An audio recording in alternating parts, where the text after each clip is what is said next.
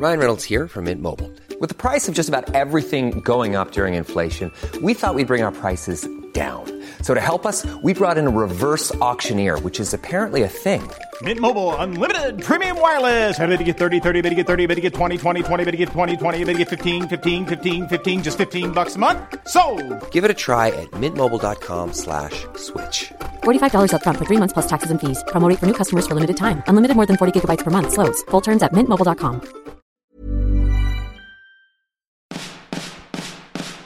No me puedo imaginar cuando no existía esto llamado YouTube.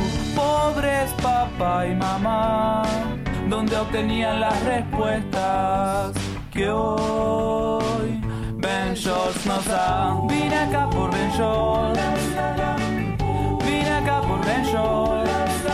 ¿Por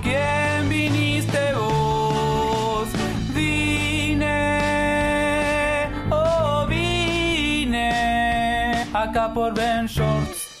¡Hey! Hola, ¿cómo estás? Qué bueno encontrarte por aquí, justo en este pedacito del universo, hablando el mismo idioma, habiendo nacido en la misma época y buscando el mismo tipo de buenas vibras que vamos a tener hoy. En serio, qué buen momento para estar vivos. Existe el internet, existe el chocolate sin azúcar, existen películas con más de 30 superhéroes. Ya hay dos películas de Godzilla. Alguien puede ir al súper por ti traértelo a tu casa. Puedes hablar con una persona que se encuentra en otro país muy lejano a ti a la misma hora, viéndole la cara por medio de una pantalla. Puedes ver miles de películas solo prendiendo tu televisor. ¡Qué bonito estar vivo! ¡Qué chingón! ¡Qué padre! Y aún teniendo todo esto, seguimos teniendo las cosas que tenían nuestros antepasados. Podemos salir y bailar en la lluvia, podemos salir y ver mastodontes. Ah, no, se extinguieron los mastodontes, güey. Pinches mastodontes, güey, ¿por qué se extinguieron? Buenas, buenas, buenas. ¿Cómo están? Yo soy Héctor de la Hoya y esto es Soliloquio de Ventures. Y vamos a comenzar de una vez por todas, ¿no? No sé si esto ya lo había contado, creo que lo conté en uno de los primeros podcasts, pero lo voy a contar de nuevo porque me lo están preguntando. ¿Cuál ha sido el encuentro más extraño con algún venturtiano? El encuentro más extraño fue en Hong Kong, o sea, literal en China. Me encuentro con una venturtiana china que estudió en Guatemala dos años español y veía youtubers en español y nos encontramos en la calle. Yo no puse en redes sociales ni nada. Literal nos topamos en la calle y yo, "¡Ah! ¿por qué esta china sabe quién soy yo? Y por decir esta china, pues sí, sí se puede decir así. Creo que no estoy siendo políticamente incorrecto, ¿verdad? Pero esta chica hablaba español a la perfección y al día siguiente nos vimos y me dio un tour por la ciudad y yo creo que fue una de las cosas más extrañas y la pasé muy bien me llevó a restaurantes donde solo iba gente de China y de hecho llegamos a un restaurante y esto lo pueden ver en un video en YouTube, pero yo pensaba que nos estaban sirviendo té y me dice, no, no, no, no, no, eso no te lo tomes porque me estaban sirviendo un líquido negro en una tacita y sí, sí era té, pero ese té no era para que yo me lo tomara, era té para que yo limpiara mis propios trastes. O sea, los trastes yo no los había usado, no era para que limpiara mis trastes después de comer, era para que limpiara los trastes antes de comer, o sea que no estaban tan limpios. Y anda ahí una señora paseándose con un carrito y te da una hojita. Y en esa hojita tú dices, ah, yo pedí esto y te la van tachando y al final te cobran pues todo lo que consumiste. La verdad la comida estaba muy buena, pero sí fue una experiencia muy bizarra y nadie, nadie, nadie hablaba español ni tampoco inglés. Entonces yo creo que este ha sido el encuentro más bizarro y memorable con un benchortiano, con una benchortiana. Y fíjense que también me encontré gente de Monterrey, pero puta, yo soy regio, soy de Monterrey, pero tenemos una fama de mamones. Y justo me encontré con unos chavos en un templo budista que ya tenían mucho tiempo viajando. Se me acercan, me piden una foto y me dicen, no manches que estás acá. Y yo, sí, qué chido. Y yo, ¿a dónde han ido? Y me contaron dónde, estuvimos platicando y todo. Y luego dije, hey, pues me cayeron bien. ¿Por qué no hacemos algo al rato? Y les dije, hey, ¿por qué no vamos a echar unas chelas? Vamos a un bar, a conocer la ciudad, ver cómo es la vida nocturna y se quedaron callados, así como, te estás llegando demasiado lejos. Y yo, estamos demasiado lejos, estamos en Hong Kong, pero bueno, así son algunas personas de, de esta ciudad. llamada Monterrey. No todo el mundo, y no estoy generalizando, pero yo que soy de ahí, pues sí me ha pasado y, la gente sí es un poquito cerrada. Luego, esa misma noche salí de fiesta y me encontré con gente de Guadalajara y fue completamente diferente. Y terminamos en un bar hablando con, con todo tipo de personajes, jugando zapatito blanco, zapatito azul y cantando canciones de Luz Clarita. Y justo ahorita que mencioné a Luz Clarita, recuerdo que contesto en uno de los primeros podcasts, pero es una de mis historias de viajes favoritas, así que siempre la contaré y si escribo un libro de viajes, tengan por seguro que ahí va a estar, ¿ok? Ni pedos. ¿Por qué eres tan estricto contigo?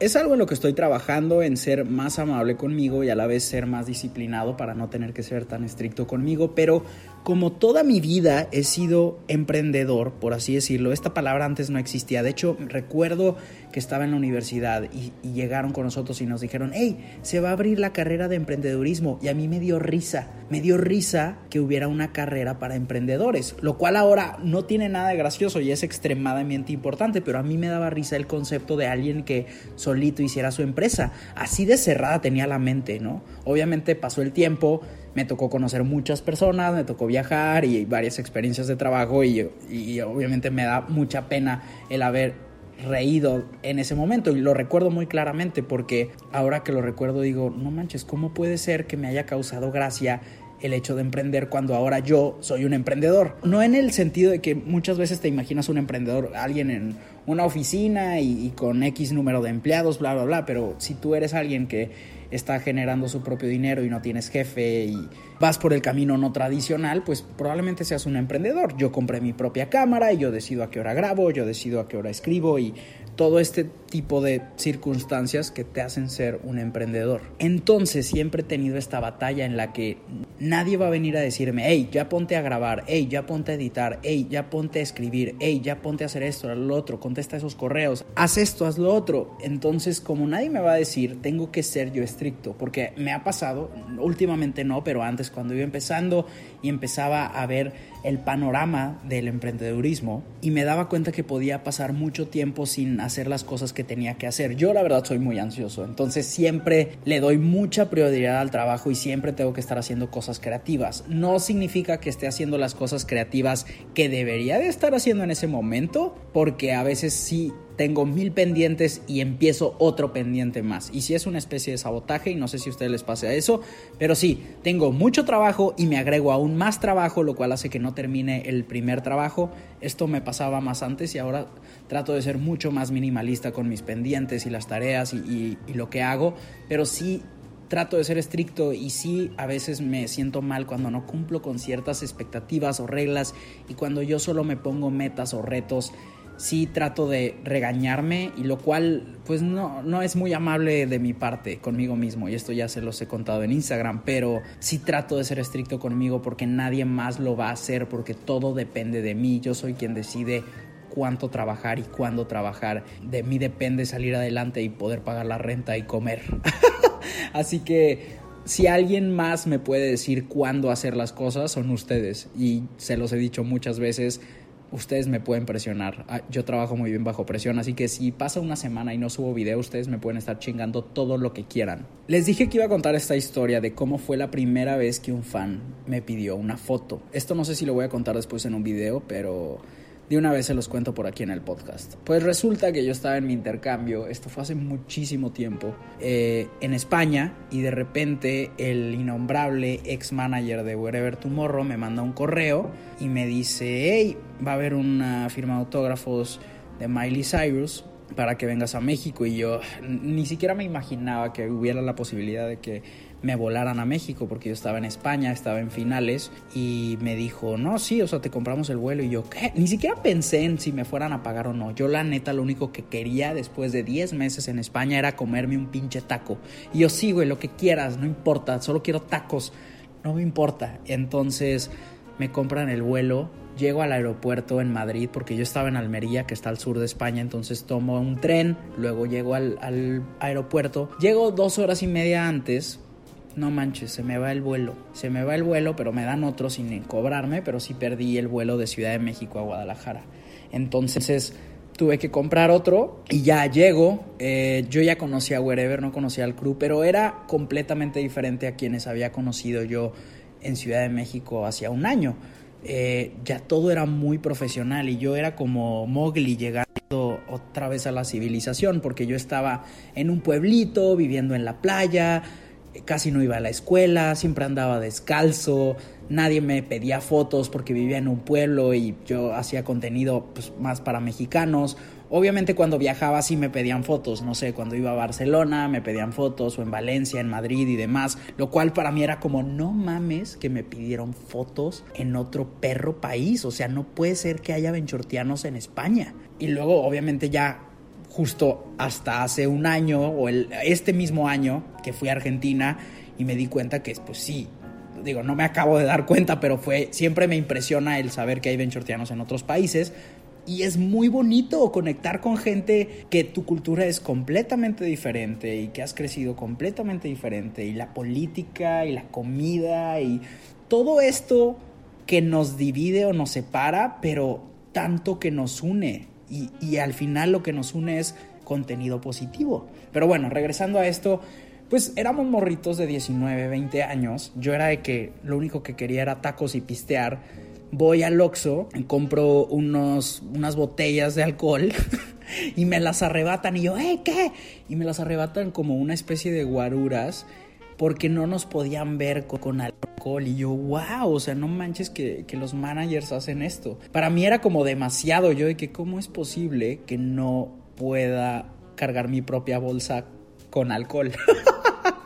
y ustedes saben que ya casi no subo, rara vez, muy rara vez subo contenido con alcohol porque pues en aquel tiempo no me importaba o no lo veía como responsabilidad porque estaba muy joven, pero ahora sí veo como una responsabilidad quien ve mis videos y que traten de llevarse un mensaje positivo, aunque yo sé que no, no, yo no tengo por qué educar a nadie, ni busco ser el ejemplo a seguir de nadie, pero si te quedas con algo bueno mío, qué chingón, qué chido. Pero en aquel momento obviamente no me valía, o sea, yo lo que quería era como pasarla chido, fiesta, estoy en México, no manches. Recuerdo que me quitaron la bolsa, luego llegamos al, al hotel y veo a Miley Cyrus y yo, ¿qué pasó al lado de mí? Luego nos cambiaron de piso porque pensaron que como traíamos cámaras, porque somos bloggers, pensaron que éramos paparazzis y nos cambiaron. Luego recuerdo, y esto a mí me traumó de por vida, o sea, yo siempre fui el más fan de otro rollo. Esto está demasiado retro, no puedo creer que me acuerde de tantas cosas, pero bueno, recuerdo que siempre fui súper fan de otro rollo y no sé por qué chingados, pero en el estadio donde iba a ser el concierto de Miley Cyrus estaba Adal Ramones y Adal Ramones sabía quién era Wherever Tomorrow y para mí fue como que a la bestia. O sea, no les digo que yo venía como de la selva, yo no tenía idea de nada. Yo venía de vivir en un pueblito en el que no sabía qué es lo que estaba pasando en México. Cuando llegamos al hotel había gente esperándonos y cosas por el estilo. O sea, yo cuando íbamos a una plaza también había gente esperándonos. Entonces era muy bizarro, yo no sabía cómo interactuar con la gente.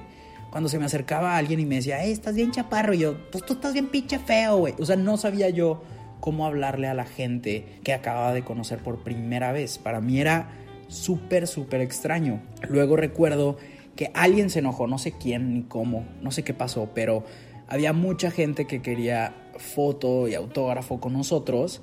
Se salió, no sé si salió de control o alguien se enojó, porque fue demasiada gente según esto. Fue en el estadio de las Chivas, eh, eh, no sé cuál, el OmniLife o algo. ¿Sí se llama OmniLife o es, o es Herbalife? no sé cuál sea, pero X era ahí. Y recuerdo que hubo gente que se subió al techo. No sé, todo se salió de control y nos quitaron de ahí. Había gente haciendo fila y gente que había comprado boleto para el concierto para tener una foto con nosotros. Y pues sí, fue muy mala onda que cancelaran la firma. Entonces, sí está muy molesto. Todos estábamos molestos, pero sí hubo quienes hicieron videos al respecto. Y yo dije, no, pues no quiero que se enoje más la gente. O sea, ¿para qué moverle, no? Y yo solo iba tres días.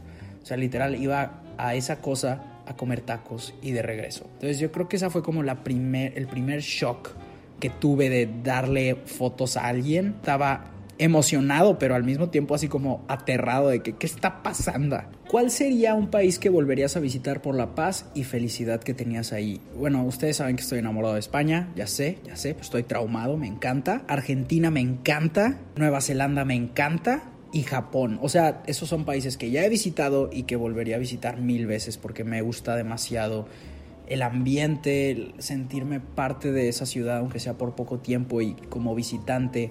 Pero aún así, como viajero, para mí esas ciudades se sienten muy bien y hay algo en mi creatividad que se alimenta cuando estoy ahí. He ido dos veces máximo a cada una. No, bueno, a España he ido varias veces y a Japón tres, pero Argentina dos y, y a Nueva Zelanda dos y específicamente porque quería revivir eso. Y me siento demasiado afortunado, demasiado, demasiado afortunado, privilegiado y agradecido de, haber podido regresar. Y lo bonito es que algunas veces ha, ha podido ser por trabajo, entonces eso está muy chido. ¿Es cierto que llegaste a hablar con Ron de que parió cuando YouTube México iba empezando? Pues no sé si cuando iba empezando, pero recuerdo haberlo reconocido por la cumbia de Goku y lo vi en la terraza de Ryan, eh, el hermano de Joss. Bueno, de hecho era la terraza de Joss también, porque siempre hacían fiestas como en casa de sus papás.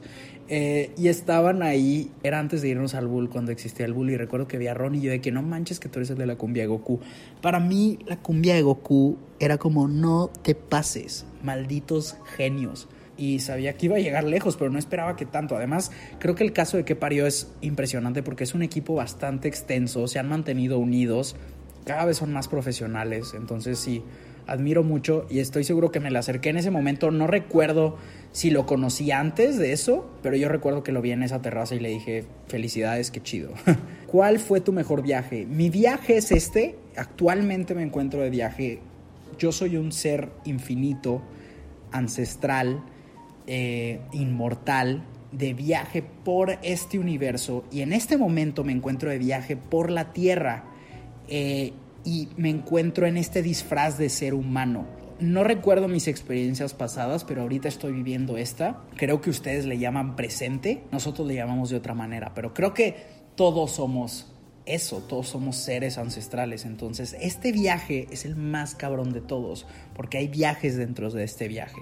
Y espero que esto no suene muy locochón. Les prometo que no estoy tomando, fumando nada. Soy una persona bastante saludable, pero creo que podemos estimular a nuestro cerebro a que imagine cosas y, y, ser creativos. Entonces, si me preguntas cuál es el mejor viaje que he hecho, es este en el que me encuentro en este momento y que tú también estás viviendo.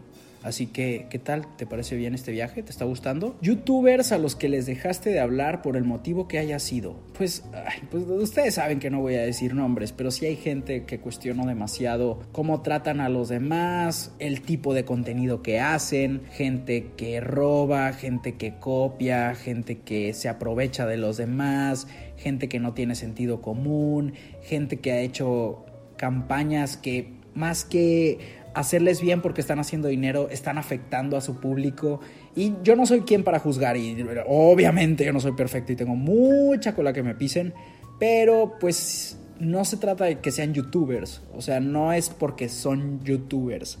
Y así como te digo, este tipo de personas, con ellos he dejado de hablar. He dejado de hablar con cualquier tipo de persona, aunque se dediquen a otra cosa, por las mismas razones. Entonces, no me fijo en, en, a qué se dedican, sino la calidad de la persona con la que estoy conviviendo, si me hace bien o me hace mal, pero luego si te juntas demasiado con, con personas que tienen una vibra muy negativa o que, se, o que siguen metiéndose en problemas todo el tiempo, vas a terminar embarrado. Y eso es la realidad y es triste. Y obviamente hay que tenerle fe a la gente, pero pocas veces cambian. ¿Cómo debo reaccionar si te veo en la calle? Bueno, lo siento de antemano, pero a veces estoy muy calmado, entonces esperan que sea igual que ahorita, así como, hey, ¿cómo estás? Bienvenida a Soliloc.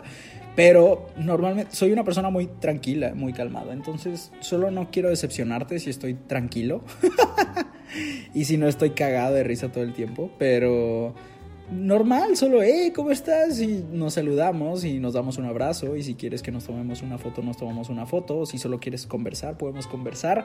Eh, como tú quieras. Creo que yo te voy a respetar y tú me vas a respetar y, y, la vamos a pasar bien y vamos a seguir con esta simulación de existencia llamada ser humanos. ¿Hay alguien a quien admires y por qué? Esto lo voy a tomar dentro del mundo de YouTube y te voy a decir varias personas. Admiro demasiado a los polinesios por todo lo que han hecho y no manches el número de canales que tienen con más de 10 millones de suscriptores. Admiro a Luisito Comunica y Alan por el mundo en el tema de los viajes. La calidad y la forma en la que cuentan historias son buenísimos. Obviamente admiro a todo lo que ha hecho Juan Pazurita Admiro lo que ha hecho Juca con un micro nicho que no es nada micro, o sea, de repente empezó a hablar solo de coches y vean dónde está ahora. Y admiro a todos los estandoperos, realmente. Eh, admiro cómo hacen tantas cosas a la vez y creo que han metido una nueva forma de trabajo, como un nuevo estándar de cuánto se debe trabajar. También Chumel Torres, o sea, todas estas, estas personas que trabajan un chingo y que están todo el día trabajando y puedes verlo en sus historias de Instagram. Entonces, admiro, siempre estoy volado, siempre estoy emocionado de poder ser, poder llamarle colega a muchas personas que acabo de mencionar y muchos otros más porque no puedo mencionar a todo el mundo, pero admiro a todos, admiro a todos, neta. Soy muy feliz de poder estar como en este en esta industria. Espero que te haya gustado este capítulo. Espero que la hayas pasado sabrosito y que te guste este jazz sabrosón que te voy a poner. Y pásala suave, te mando un abrazo y te mando muy, muy buenas vibras. ¡Chao!